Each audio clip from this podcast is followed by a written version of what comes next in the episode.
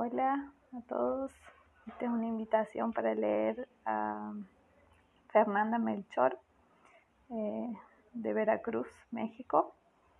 eh, el libro Temporada de Huracanes. Este libro está dedicado por Fernanda para Eric y tiene dos epígrafes. Uno de Yeats eh, del poema Easter 19 16, eh, que dice, He too has resigned his part in the casual comedy. He too has been changed in his turn, transformed utterly. A terrible beauty is born. Y el segundo, de Jorge Ibargüengoitia, que dice, algunos de los acontecimientos que aquí se narran son reales, todos los personajes son imaginarios. Y es del libro Las Muertas.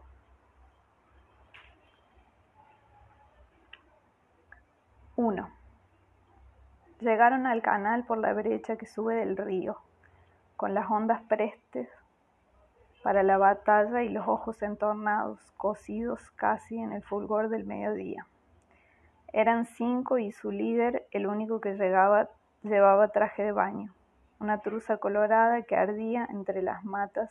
sedientas del cañaveral enano de principios de mayo. El resto de la tropa lo seguía en calzoncillos, los cuatro calzados en botines de fango, los cuatro cargando por turnos el balde de piedras menudas que aquella misma mañana sacaron del río los cuatro ceñudos y fieros y tan dispuestos a inmolarse que ni siquiera el más pequeño de ellos se hubiera atrevido a confesar que sentía miedo, al avanzar con sigilo a la saga de sus compañeros, la liga de la resortera tensa en sus manos, el guijarro apretado en la bandana de cuero, listo para descalabrar lo primero que le saliera al paso si la señal de la emboscada se hacía presente en el chillido del vienteveo, reclutado como vigía en los árboles a sus espaldas, o en el cascabeleo de las hojas al ser apartadas con violencia, o el zumbido de las piedras a partir el aire frente a sus caras, la brisa caliente, cargada de sopilotes etéreos contra el cielo casi blanco, y de una peste que era peor que un puño de arena en la cara, un hedor que daban ganas de escupir para que no bajara las tripas, que quitaba las ganas de seguir avanzando pero el líder señaló el borde de la cañada y los cinco agatas sobre la hierba seca, los cinco apiñados en un solo cuerpo, los cinco rodeados de moscas verdes reconocieron al fin lo que asomaba sobre la espuma amarilla del agua, el rostro podrido de un muerto entre los juncos, y las bolsas de plástico que el viento empujaba desde la carretera, la máscara prieta que bullía en una miríada de culebras negras y sonreía. 2. Le decían la bruja, igual que su madre. La bruja chica cuando la vieja empezó el negocio de las curaciones y los maleficios, y la bruja a secas cuando se quedó sola, allá por el, por el año del deslave.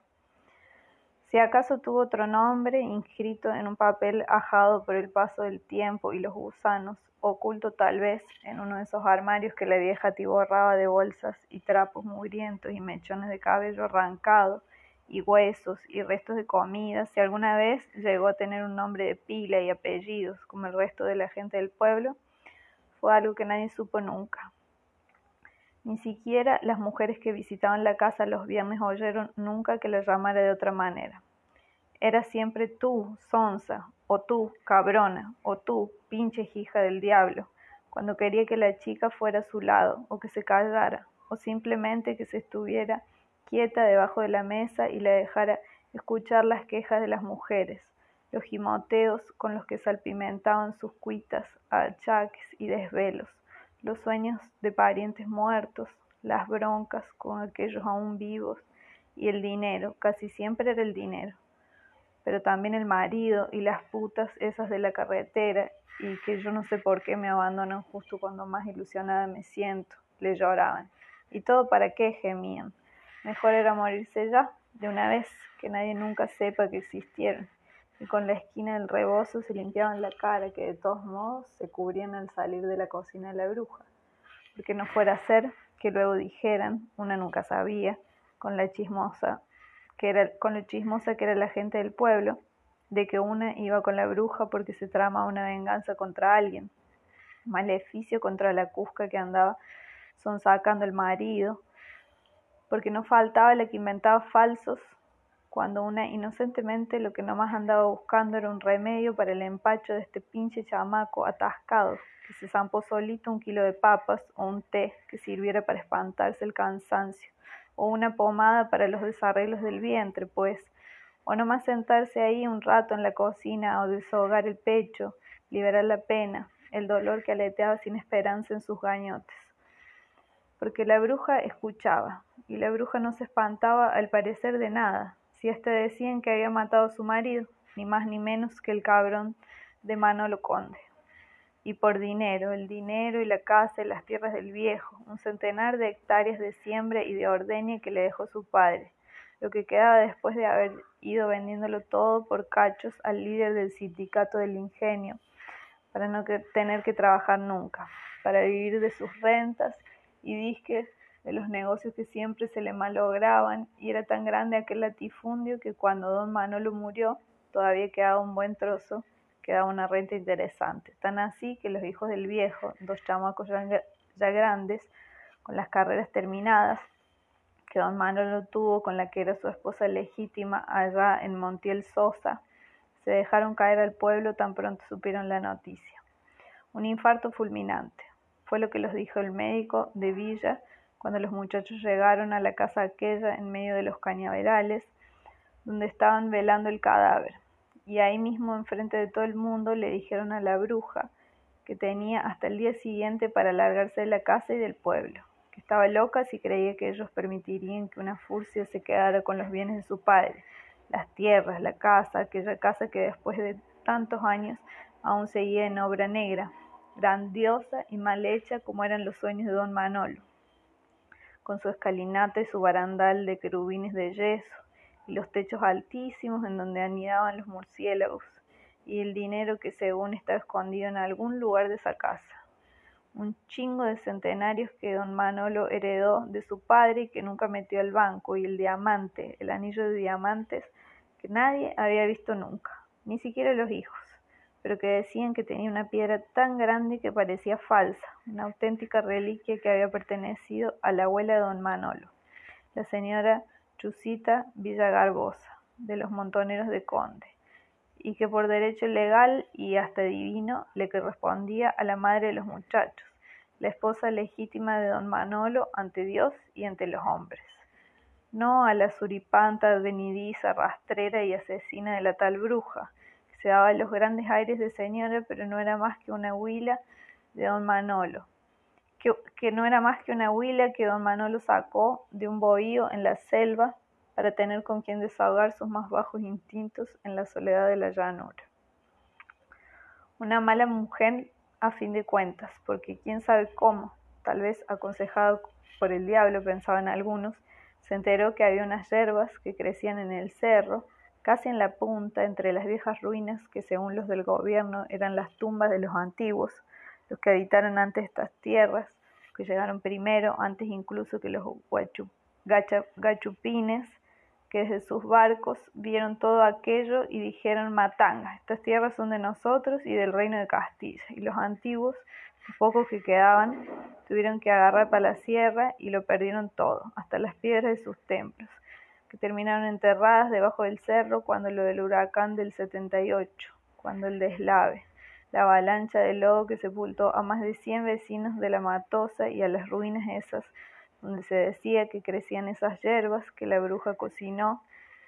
para convertirlas en un veneno que no tenía color ni sabor, ni dejó rastro alguno porque hasta el médico de Villa dijo que don Manolo había muerto de un infarto, pero los hijos necios con que había sido un veneno, y la gente luego culpó también a la bruja de la muerte de los hijos de don Manolo, pues el mismo día del entierro se los llevó pifas en la carretera, cuando iban de camino al cementerio de Villa, encabezando el cortejo. Los dos murieron aplastados por una carga de varillas de fierro se le soltó un camión que iba delante de ellos. Puro fierro ensangrentado se veía en las fotografías que el periódico publicó al día siguiente. Una cosa espantosa porque nadie supo nunca explicar cómo fue que pudo pasar ese accidente, cómo fue que las varillas se soltaron de la trinca y atravesaron el parabrisas y los dejaron todos ensartados.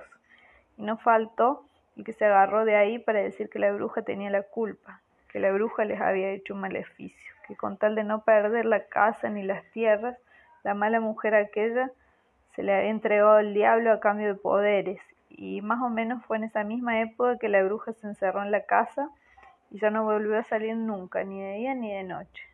tal vez por miedo a la venganza de los condes, o tal vez porque algo ocultaba, un secreto del que no quería apartarse, algo en aquella casa que no quería dejar desprotegido. Se puso flaca y pálida, y daba miedo verla a los ojos porque parecía que se había vuelto loca, y eran las mujeres de la matosa las que les llevaban cosas de comer a cambio de que les ayudara, de que les preparara sus remedios, los menjurjes que la bruja cocinaba en las hierbas, que ella misma plantaba en la huerta de su patio, o las que mandaba a las mujeres a buscar al cerro, cuando todavía existía el cerro. Esa fue también la época en la que la gente empezó a ver al animal volador que por las noches perseguía a los hombres que regresaban a casa por los caminos de tierra entre los pueblos, las garras abiertas para herirlos, o tal vez para llevárselos volando hasta el infierno, los ojos del animal iluminados por un fuego espantoso. La época también en que empezaron con el rumor de la estatua aquella que la bruja tenía escondida en algún cuarto de aquella casa, seguramente en los del piso de arriba, a donde no dejaba pasar a nadie nunca, ni siquiera a las mujeres que iban a verla, y donde decían que se encerraba para fornicar con ella, con esa estatua que no era otra cosa que una imagen grandota del chamuco, la cual tenía un miembro largo y gordo como el brazo de un hombre empuñando la faca, una verga descomunal con la que la bruja se juntaba todas las noches sin falta, y era por eso que ella decía que no le hacía falta marido. Y en efecto, después de la muerte de don Manolo, no volvió a conocérsele hombre alguno a la hechicera, y pues cómo si ella misma se la pasaba echando pestes de los varones, diciendo que eran todos unos borrachos y unos huevones, unos pinches perros revolcados, unos puercos infames, y que antes que muerta dejar, y que antes muerta que dejar que cualquiera de esos culeros entrara a su casa y que ellas, las mujeres del pueblo, eran unas pendejas para aguantarlo y los ojos le brillaban cuando decía eso y por un segundo volvió a verse hermosa de nuevo, con los cabellos alborotados y las mejillas pintadas de rosa por la emoción. Y las mujeres del pueblo se santiguaban porque podían imaginarla desnuda, montando el diablo y hundiéndose en su verga grotesca hasta la empuñadura, el semen del diablo escurriéndole por los muslos, rojo como la lava o verde y espeso como los menjurjes que brotaban en el caldero sobre el fuego y que la bruja les daba de beber a cucharadas para curarlas de sus males, o tal vez negro como el chapopote, negro como las pupilas inmensas y el cabello enmarañado de la criatura que un día descubrieron escondida debajo de la mesa de la cocina, agarrada a la falda de la bruja, tan muda y enteca que en silencio muchas mujeres rezaron para que no durara viva mucho tiempo, para que no sufriera. La misma criatura que tiempos después sorprendieron sentada al pie de las escaleras, con un libro abierto sobre las piernas, cruzadas, sus labios chasqueando en silencio las palabras que sus ojazos negros iban leyendo. Y la noticia corrió en cuestión de horas, porque ese día hasta en Villa supieron que la hija de la bruja seguía viva. Cosa rara, porque hasta los engendros que de vez en cuando parían los animales, los chivos de cinco patas o los pollos de dos cabezas, se morían a los pocos días de abrir los ojos. Y en cambio la hija de la bruja, la chica, como empezaron a llamarla desde entonces, aquella criatura parida en el secreto y la vergüenza, se hacía más grande y más fuerte con cada día que pasaba. Y pronto fue capaz de llevar a cabo cualquier quehacer que la madre le enjarretara. Cortar la leña y acarrear el agua del pozo y caminar hasta el mercado de Villa. Trece kilómetros y medio de ida y tres kilómetros y medio de vuelta con las bolsas del mercado y los guacales a cuestas, sin pararse nunca a descansar un instante, mucho menos apartarse del camino o pajarear con las demás chamacas del pueblo, porque de todos modos ninguno se atrevía a hablarle. Ninguna siquiera se reía de ella, de sus pelos crespos y enmarañados y sus vestidos harapientos, sus enormes pies descalzos. Tan alta y tan desgarbada, briosa como un muchacho y más inteligente que cualquiera. Porque después de un tiempo se supo que era la chica la que llevaba el gasto de la casa, la que negociaba las rentas con la gente del ingenio. Seguían al sobres de cualquier pedazo de tierra y aguardaban un descuido de las brujas para despojarlas con argucias legales, aprovechando que no había papeles, que no había hombre alguno que las defendiera. Aunque ni falta que les hacía, porque la chica, quién sabe cómo, había aprendido a negociar los dineros. Y era tan cabrona que incluso un día se apareció por la cocina a ponerle precio a las consultas, porque la vieja, que en ese entonces no pasaba de los 40 años, pero que parecía ya de 70 por las arrugas y las canas y todos esos pellejos colgándole, a la vieja ya se le iba la onda y se le olvidaba cobrar las consultas. Se conformaba con lo que las mujeres quisieran darle, una panela de piloncillo, un cuarto de garbanzos secos, un cucurucho de limones, ya medio podridos o un pollo con gusanera, chingaderas, vaya, hasta que la bruja chica puso un alto al desgarriarte y un día se apareció en la cocina y con su voz tosca, desacostumbrada a hablar, dijo que los obsequios que las mujeres llevaban no bastaban para cubrir el precio de la consulta, que las cosas ya no podían seguir así, que a partir de entonces habría tarifas según la dificultad del encargo,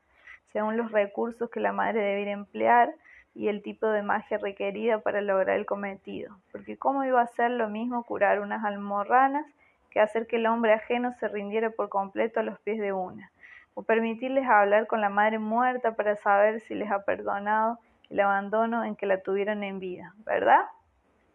Así que desde ese día en adelante las cosas iban a cambiar, y a muchos esto no les gustó nada. Y dejaron de ir los viernes y cuando se sentían mal, iban con ese señor de palo gacho, que parecía ser más efectivo que la bruja porque a él iban a verlo desde la capital. Gente famosa de la televisión, futbolistas, políticos en campaña. Aunque pues sí, era carero y como la mayoría de las mujeres no tenían ni para pagar el viaje en autobús hasta Palo Gacho, mejor le dijeron a la chica que órale pues, que de a cómo iba a ser entonces, que porque ellos nomás llevaban eso y que entonces qué procedía. Y la chica les mostró los dientes aquellos inmensos que tenía y les dijo que no se preocuparan. si no les alcanzaba podían dejarle algo en prenda, como los aretes esos que llevabas puesto el otro día, o la cadenita de tu nena, o ya de plano una cazuela de tamales de borrego, o la cafetera, la radio, la bicicleta, Cualquier ser aceptaba, y si tardaban había que pagarle intereses porque de un día para otro comenzó también a prestar en efectivo, al 35% o tarifas peores, y todos en el pueblo decían que esas mañas eran del diablo, que cuando se había, que cuando se había visto que una chamaca fuera tan astuta, que dónde lo habría sacado, y no faltaba el que decía en la cantina que eso de los intereses era un robo, que había que echarle encima a esa pinche vieja a las autoridades correspondientes, a la policía, que la metieran presa por ayotista y abusadora. ¿Qué se creía de andar explotando a la gente de la Matose y, además, y demás rancherías? Pero a la mera hora nadie hacía nada, porque ¿quién más iba a prestarle dinero a cambio de posesiones tan miserables. Y además nadie quería echarse a las brujas de enemigos, porque la verdad les tenían harto miedo. Si hasta los varones del pueblo se resistían a pasear de noche por esa casa.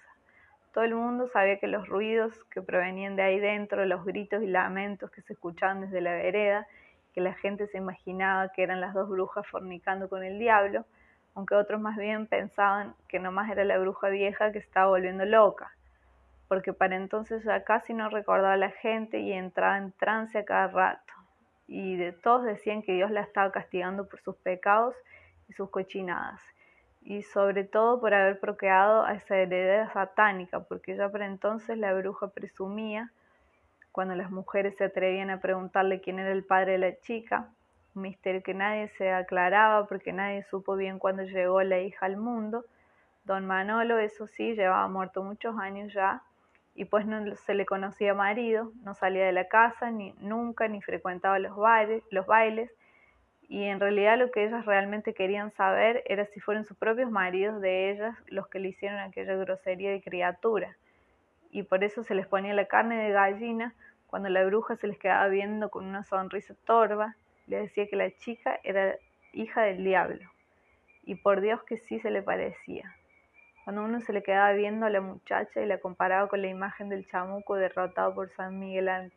Arcángel que había en la iglesia de Villa, sobre todo en los ojos y en las cejas, y las mujeres se persignaban y a veces por las noches hasta soñaban que el diablo las perseguía con la verga parada para hacerles un hijo, y se desesperaban con lágrimas en los ojos, y, el, y se despertaban con lágrimas en los ojos y el interior de los muslos pringados y el vientre adolorido, y corriendo se iban a Villa a confesarse con el padre Castro, que las regañaba por andar creyendo en la brujería. Porque también había gente que se reía de todos esos chismes. Gente que decía que la vieja nomás estaba loca y que a la chica seguramente se le había robado de alguna ranchería. O luego estaban los que decían que la Juana ya de vieja contaba que una noche llegaron a su cantina unos muchachos que no eran de ahí de la Matosa, y posiblemente ni siquiera de Villa, por la forma en que hablaban y que ya borrachos empezaron a presumir que venían de cotorrearse una vieja de la matosa, una que había matado a su marido, que se las daba de muy bruja. La Sara Juan enseguida paró la oreja y ellos siguieron contando cómo fue que se le metieron a la casa y cómo la golpearon para que se estuviera quieta y pudieran cogérsela entre todos. Porque bruja o no, la verdad es que la pinche vieja, esa estaba bien buena, bien sabrosa y se ve que en el fondo le había gustado por cómo se retorcía y chillaba mientras se la cogían. Si todos son unas putas en este pinche pueblo rascuache, dijeron. No faltó porque nunca falta, como bien sabía la Juana, un cabrón que se ofendía de que dijeran que la Matosa era un pueblo rascahuache y se las hizo de pedo y se les fue encima y entre todos los que estaban en la cantina les metieron unos buenos vergazos a los chamacos esos. Pero al final nadie sacó el machete quizá porque los tumbaron pronto, porque hacía demasiado calor para tomarse demasiado en serio la ofensa, y no había mujeres a quien impresionar en el Zarajuana, ni siquiera las pobres escuálidas esas que subían de las chozas de la costa para prestarse a cambio de cerveza. Nada, solo ellos y la Sara, que para entonces ya era para ellos como cualquier otro macho, de esos de cara prieta y bigote obligado, y botella de cerveza caldeándose en la mano y el chirrido del ventilador sobre el techo rajando con esfuerzo la calina en sus cuerpos, que sus cuerpos despedían. Y la grabadora. Saca Tito pa'l conejo, tronando sola junto la candela. Tiernito verde voy a cortar frente a la estampa de Martín Caballero, para llevarle el conejito y la sábila atacada con el listón empapado en agua bendita, que ya empieza a despertar, sí señor, como no, y aguardiente de caña para conjurar las envidias, explicaba la bruja, para devolver el mal a quien lo merece, a quien lo envía. Por eso, sobre la mesa de su cocina, menos en el centro, sobre un plato con salguesa, había siempre una manzana roja atravesada de arriba a abajo, con un cuchillo filetero y un clavel blanco, que por ahí del viernes por la mañana las mujeres que madrugaban para ir a verla encontraban ya todo mustio y chupado, como podrido, amarillado por las malas vibras que ellas mismas dejaban en aquella casa. Una especie de corriente negativa que ellas creían acumular dentro en tiempos de aflicción y desgracia y que la bruja sabía cómo purgarles con sus remedios. Una miasma espesa pero invisible que se quedaba flotando en el aire viciado de esa casa encerrada, porque pues nadie supo bien cuándo había empezado el pavor de la vieja a las ventanas. Pero para cuando la chica ya andaba por ahí correteando en la penumbra del salón, del otro lado de la cocina, donde nadie se atrevía a pasar nunca, para ese entonces y con sus propias manos, la vieja ya había tapiado todas las ventanas con bloque y cemento y palos y alambrada, y hasta la puerta principal de roble casi negro, por donde sacaron el ataúd de don Manolo para llevárselo a enterrar a Villa. Hasta esa puerta la tapó con ladrillo y pedacería de madera y cuanto pudo para que ya nunca se abriera, y entonces ya solo se podía entrar a la casa por una puertecita que daba a la cocina desde el patio. porque por algún lado tenía que salir la chica a meter el agua, a cuidar la huerta y a hacer el mandado. Y como no podía cerrarla, entonces la bruja mandó poner una reja con barrotes más gruesos que los de las celdas en la cárcel de vida. O eso era lo que presumía el herrero que le hizo el trabajo, y que cerraba con un candado del tamaño de un puño, cuya llave llevaba siempre la vieja metida en el corpiño, sobre el seno izquierdo, una reja que cada vez más a menudo las mujeres del pueblo hallaban siempre cerrada. Y como no se atrevían a tocar, se quedaban ahí esperando que escuchaban a veces los gritos, las blasfemias y los alaridos que la vieja lanzaba mientras azotaba los muebles contra las paredes o contra el suelo, a juzgar por el ruido que se oía desde el patio mientras la chica, como años después les contaría a las chicas de la carretera, se ocultaba bajo la mesa de la cocina y agarraba el cuchillo y se hacía ovillo allí abajo, ahí abajo, como cuando era niña. Y todo el pueblo creía y esperaba y hasta rezaba para que se muriera enseguida, para que no sufriera, que porque tarde o temprano el diablo iba a venir a reclamarlo como suyo y la tierra se partiría en dos y las brujas caerían al abismo, derechito al lado del fuego del infierno, una por endemoniada y la otra por todos los crímenes, crímenes que cometió con sus brujerías por haber envenenado a don, don Manolo y hechizado a los hijos para que murieran en aquel accidente, por capar a los hombres del pueblo y debilitarlos con sus trabajos y brujerías, y sobre todo por haber arrancado del vientre de las malas mujeres la semilla implantada ahí por derecho, disolverla en aquel veneno que la vieja preparaba a quien se lo pidiera, cuya receta heredó a la chica antes de morirse, durante aquel encerrón que se dieron en los días previos al deslave del año 78, cuando el huracán azotó contra la costa con furia y encono y relámpagos estertonios tupieron de agua el cielo durante días enteros,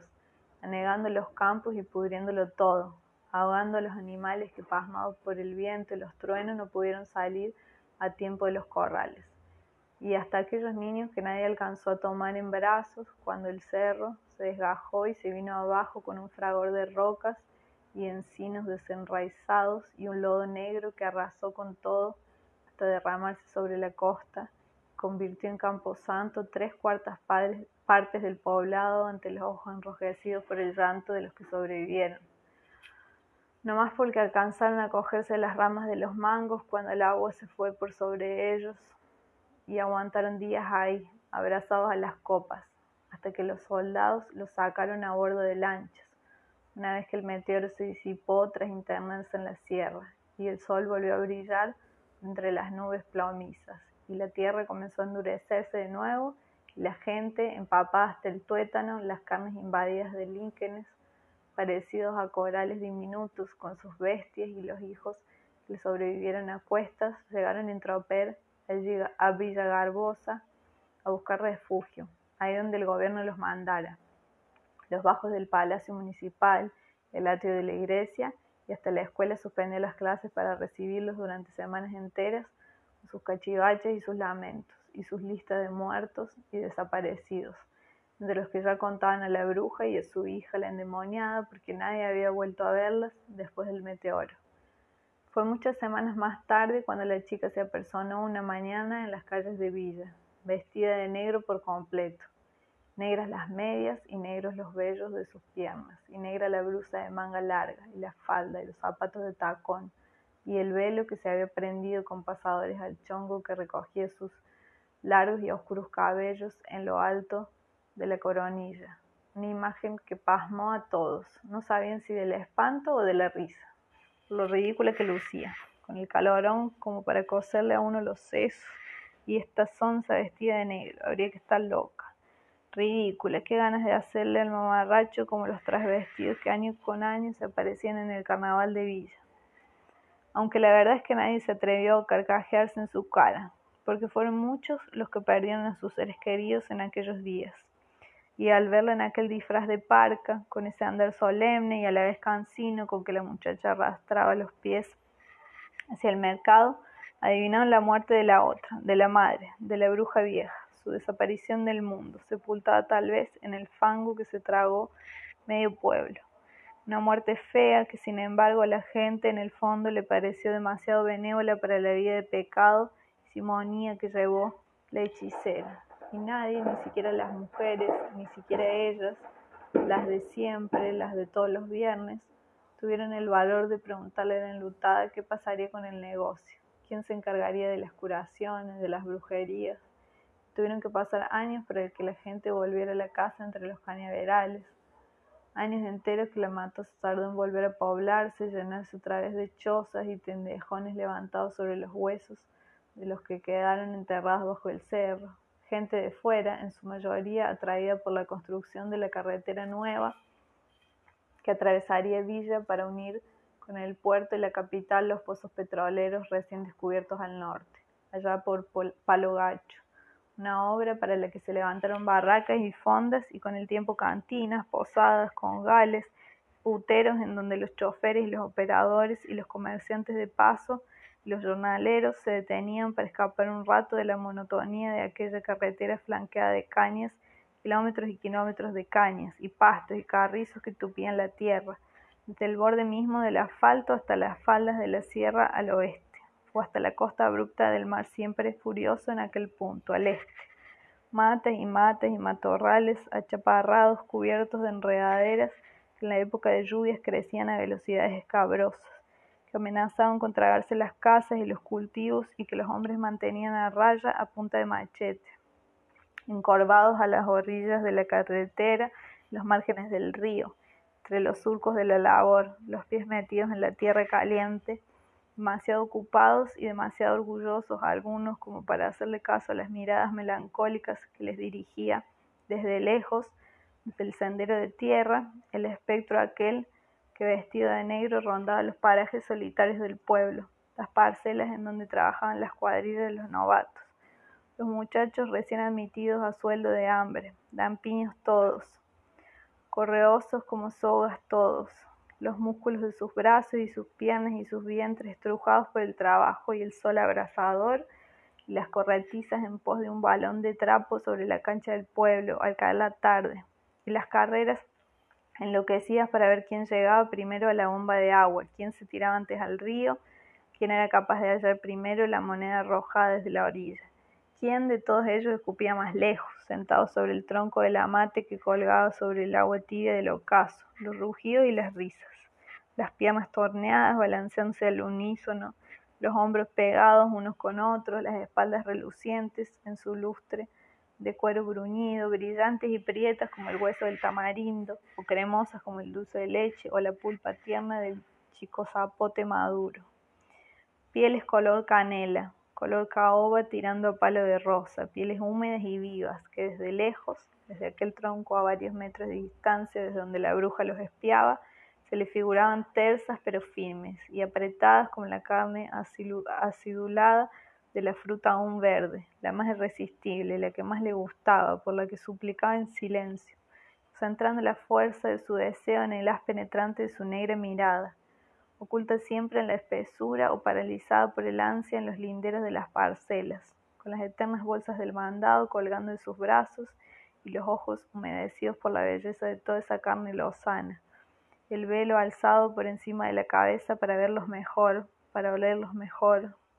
para saborear en la imaginación el aroma salitroso que los machos jóvenes dejaban flotando en el aire de la llanura, en la brisa que a finales del año se tornaba en un viento necio que hacía cascabelar las hojas de la caña, los flecos sueltos de los sombreros de palma,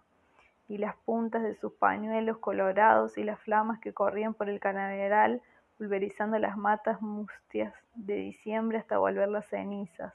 ese viento que para el Día de los Inocentes ya empezaba a oler a caramelo quemado,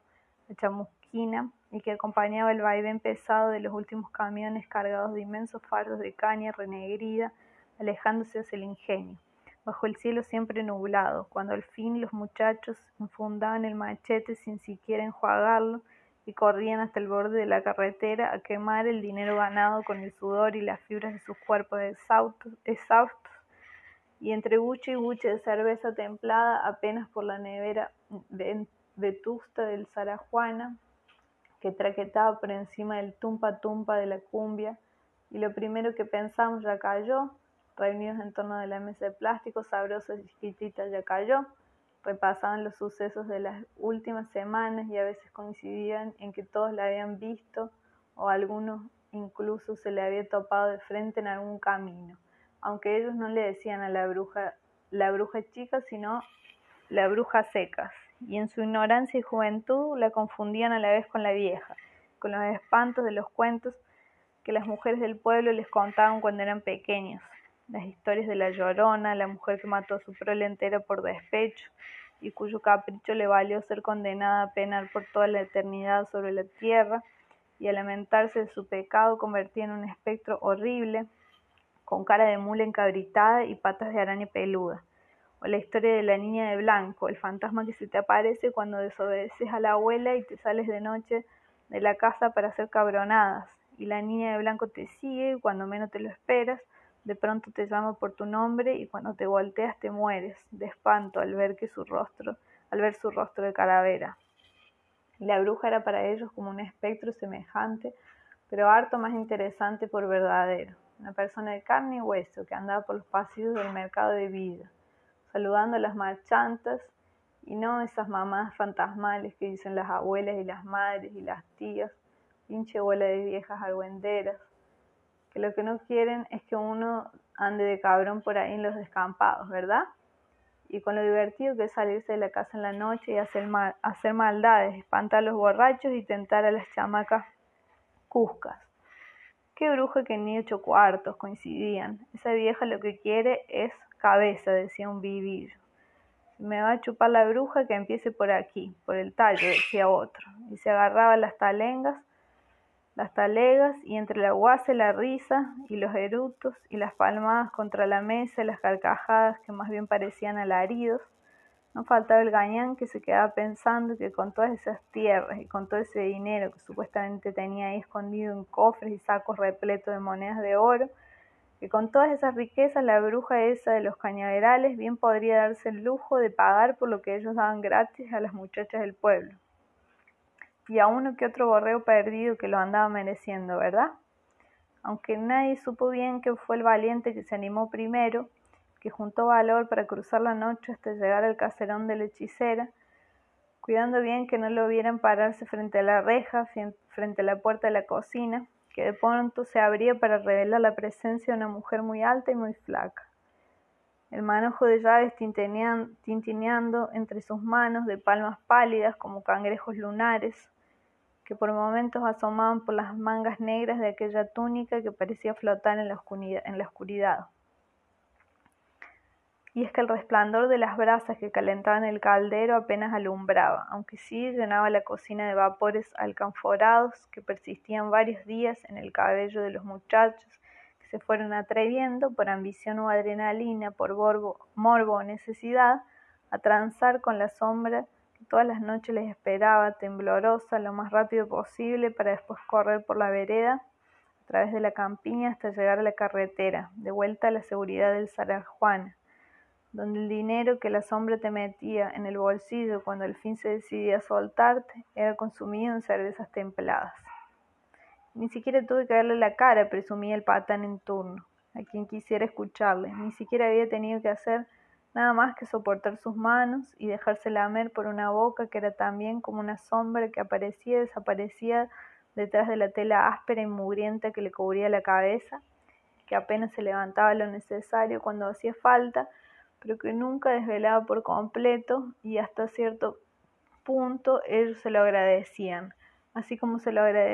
así como le agradecían el silencio casi absoluto en el que se desarrollaba todo aquello, sin gemidos ni suspiros, ni distracciones, ni palabras de ningún tipo.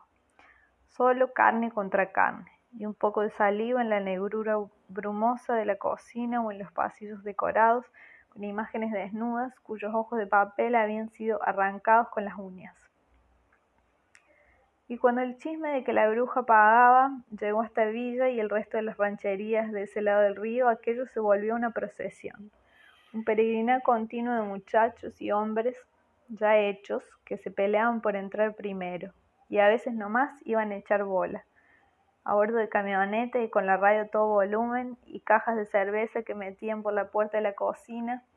y se encerraban adentro y se escuchaba música y un bullicio como de fiesta para espanto de, espanto de las vecinas y sobre todo de las pocas mujeres decentes que aún quedaban en el pueblo. Para entonces ya plenamente invadido de fulanas y pirulas vendidas desde, venidas desde quién sabe, dónde,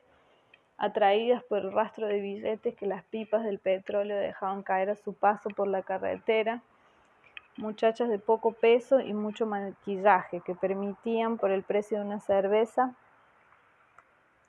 que les metieran la mano y hasta los dedos mientras bailaban. Muchachas más bien rosillas, rollizas que aparecían embadurnadas de manteca bajo los ventiladores averiados y que después de seis horas de fiesta ya no sabían qué era más cansado, si pasarse una hora soltándole la verga al hombre que las había escogido o fingir que realmente escuchaban lo que les contaban. Muchachas más bien veteranas que bailaban solas cuando el baile las sacaba, cuando nadie las sacaba. Ahí en medio de la pista de la tierra apisionada, borrachas de cumbia y caña, perdidas en el ritmo amnésico del tumpa tumpa, muchachas gastadas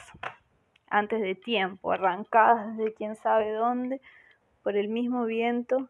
que enredaba las bolsas de plástico en los cañales, mujeres cansadas de la vida,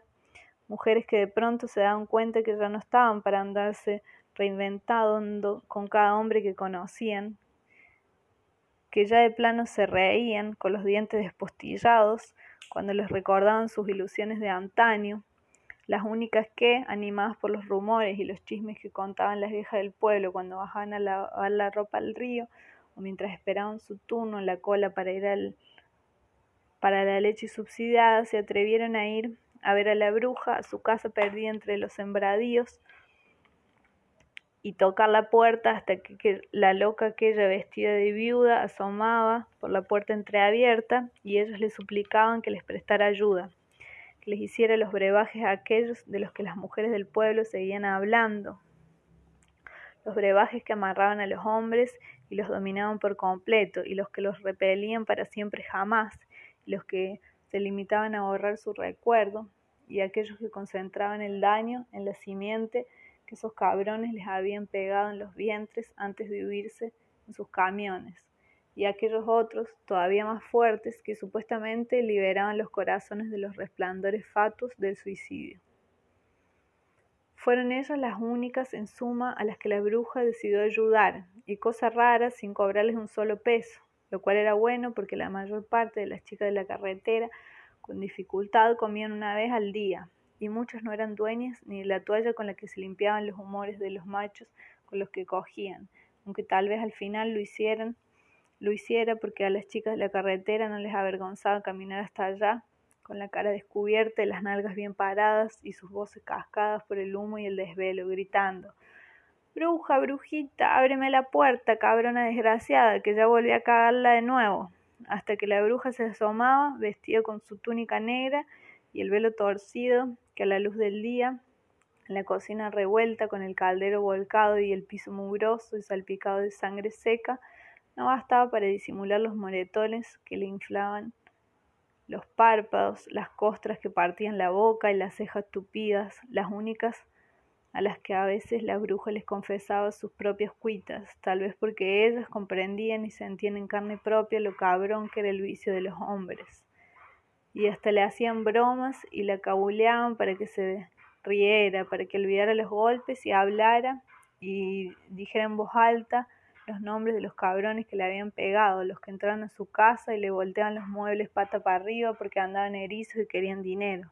El tesoro que la bruja dije escondía en aquella casa, las monedas, monedas de oro y el anillo aquel con un diamante que según esto era tan grande como un puño aunque la bruja les juraba que no era cierto, que no había ningún tesoro, que ella vivía de la renta de las tierras que quedaban, unas parcelas repartidas alrededor de la casa donde el sindicato del ingenio sembraba caña y no más había que ver cómo vivía, en un cuchitril lleno de cachivaches y cajas de cartón ya podrido y bolsas de basura llenas de papeles y trapo y rafia y olotes y bolas de pelo caspiento y de polvo cartones de leche y botellas de plástico vacías, pura pinche basura, puras pinches porquerías que los abusadores aquellos pisoteaban y rompían en su intento por abrir la puerta del cuarto, de la planta de arriba, la recámara que desde hacía años, desde la época de su madre, permanecía cerrada, atrancada desde adentro por la vieja,